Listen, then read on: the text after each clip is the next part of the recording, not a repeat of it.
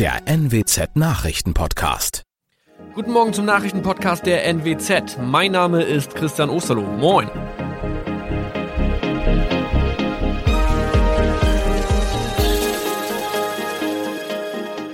Und das sind unsere regionalen Nachrichten am Morgen. Die Grünen wollen Moorstraße in Oldenburg umbenennen. Viereinhalb Jahre Gefängnis für Falschgoldhandel. Und Landkreis Kloppenburg meldet ersten Omikron-Fall. Der Name Moorstraße könnte laut den Oldenburger Grünen rassistisch aufgefasst werden. Deshalb fordern diese eine Umbenennung. Die Straße wurde allerdings nach Hermann Moor benannt, einem der ersten Siedler in der Gegend. Um Missverständnisse auszuschließen, beantragen die Grünen eine Änderung in Hermann Moor Straße. Dann müssten alle Anwohner ihre neue Adresse in ihren Pässen angleichen. Außerdem müssten Polizei, Feuerwehr, Rettungsdienste und Anbieter von Navigationssystemen informiert werden. Die Stadtverwaltung schlug vor, ein Zusatzschild mit Informationen zur Person Hermann Mohr anzubringen. So könne man alle Irritationen beseitigen. Tobias G. musste wegen dem Verkauf von Falschgold am Mittwoch vor das Landgericht Oldenburg. Nachdem der Schortenser bereits im Mai zu einer Freiheitsstrafe von mehr als drei Jahren in Jever verurteilt wurde, betrieb er seinen Handel auf eBay Kleinanzeigen weiter. Das wog bei der Verhandlung schwer auf. Der 27-Jährige schrieb in die Inseratsüberschrift das Wort plated, was so viel bedeutet wie überzogene und nur vergoldete Ware. Da im weiteren Anzeigentext aber die Rede von einem Reinheitsgrad war und die abgebildeten Goldbarren eine Seriennummer trugen, handelt es sich hierbei um eine Täuschung. Tobias G. wurde zu viereinhalb Jahren Haft verurteilt. Ein weiterer Fall der neuen Omikron-Variante ist am Mittwoch im Nordwesten bekannt geworden. Der Kreis Kloppenburg bestätigt, dass eine Frau bei ihrer Rückreise aus Südafrika am Hamburger Flughafen positiv getestet wurde. Sie befindet sich weiterhin in Hamburg in Quarantäne. Da die Frau im Landkreis Kloppenburg lebt, sei auch das Gesundheitsamt Kloppenburg für diesen Fall zuständig. Zuvor gab es bereits bestätigte Omikron-Fälle in der Wesermarsch und im Kreis Leer. Das waren unsere Nachrichten aus der Region. Weitere aktuelle News aus dem Nordwesten finden Sie wie immer auf NWZ Online. Und Aktuelles aus Deutschland und der Welt hören Sie jetzt von unseren Kollegen aus Berlin. Vielen Dank und einen schönen guten Morgen. Ich bin Benjamin Kloß und das sind heute unsere Themen aus Deutschland und der Welt. Die Woche vor der Bundestagswahl. Wie genau sind eigentlich die Prognosen am Wahlabend? Update zur Corona-Quarantäne. Ein Vorschlag ist jetzt beschlossene Sache. Und nach Taliban-Putsch, wie ist die aktuelle Lage in Kabul?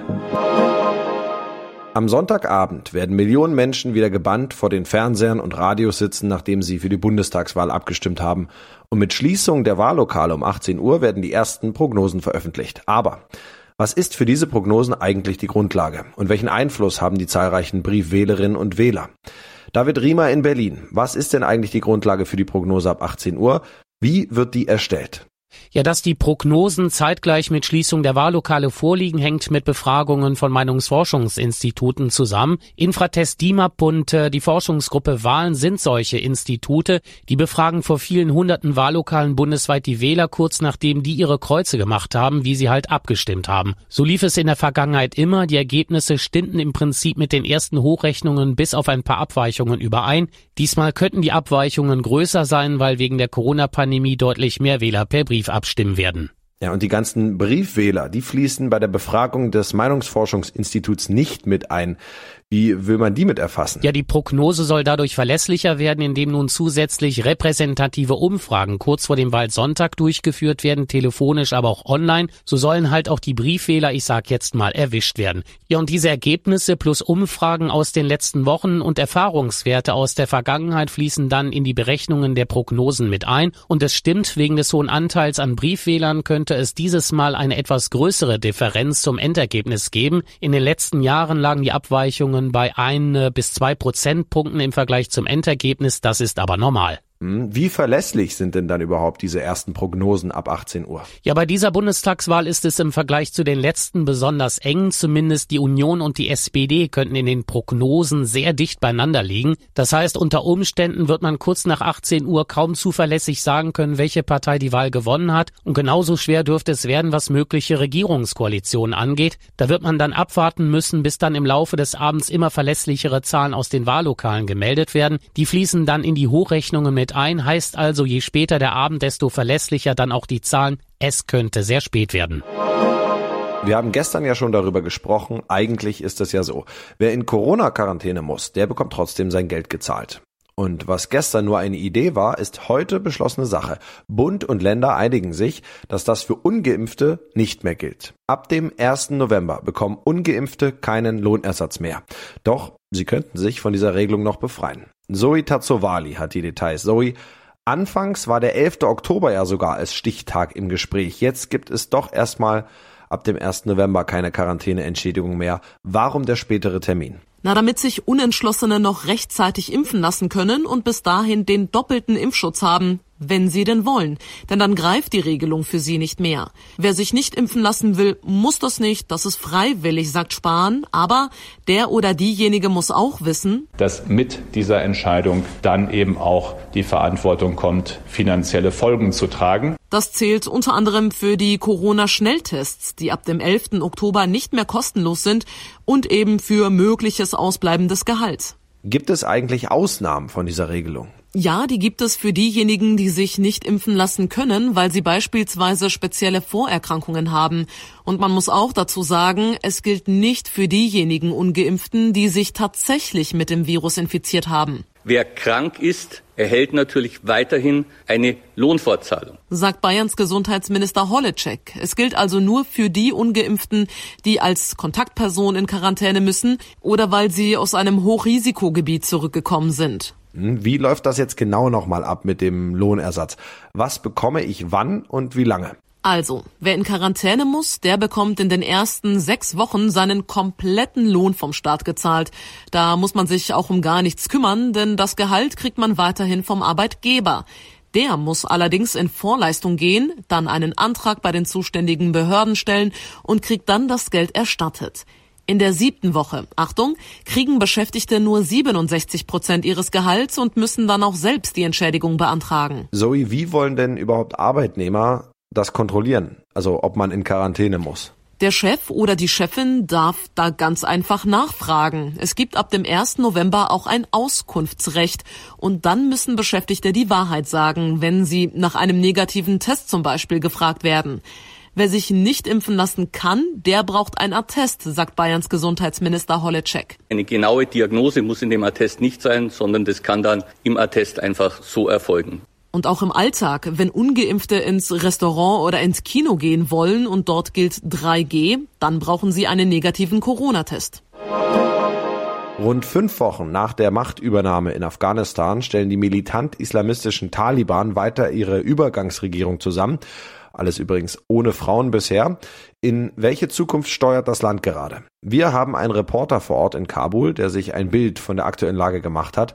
Chan Merey. Chan, wie erlebst du die Taliban in Kabul? Sind das Politiker oder Terroristen? Ja, es ist ein sehr surreales Gefühl hier in Kabul im Moment. Ich war in den vergangenen knapp 20 Jahren dutzende Male hier in Afghanistan und in Kabul.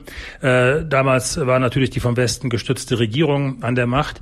Äh, und jetzt sind es die Taliban. Jetzt sind hier Taliban-Kämpfer, die in erbeuteten Polizeifahrzeugen äh, Patrouille fahren. Ähm, oftmals sehr junge Kerle mit, ähm, mit Bart und äh, langen Haaren.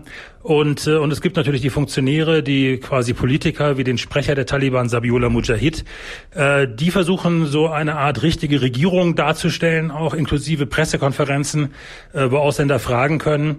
Und äh, ja, es ist ein sehr ein sehr ungewohntes Bild und das ist noch sehr untertrieben. Ja, gibt's in Kabul weiter so etwas wie einen Alltag oder herrscht nach deinem Eindruck Ausnahmezustand?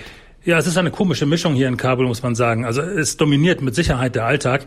Äh, auf den Straßen herrscht der übliche Stau, äh, die Märkte sind voll, äh, es ist unglaublich viel los auf den Straßen. Ähm, aber natürlich ist doch nichts mehr wie vorher, was man eben schon allein an den Taliban-Checkpoints sieht.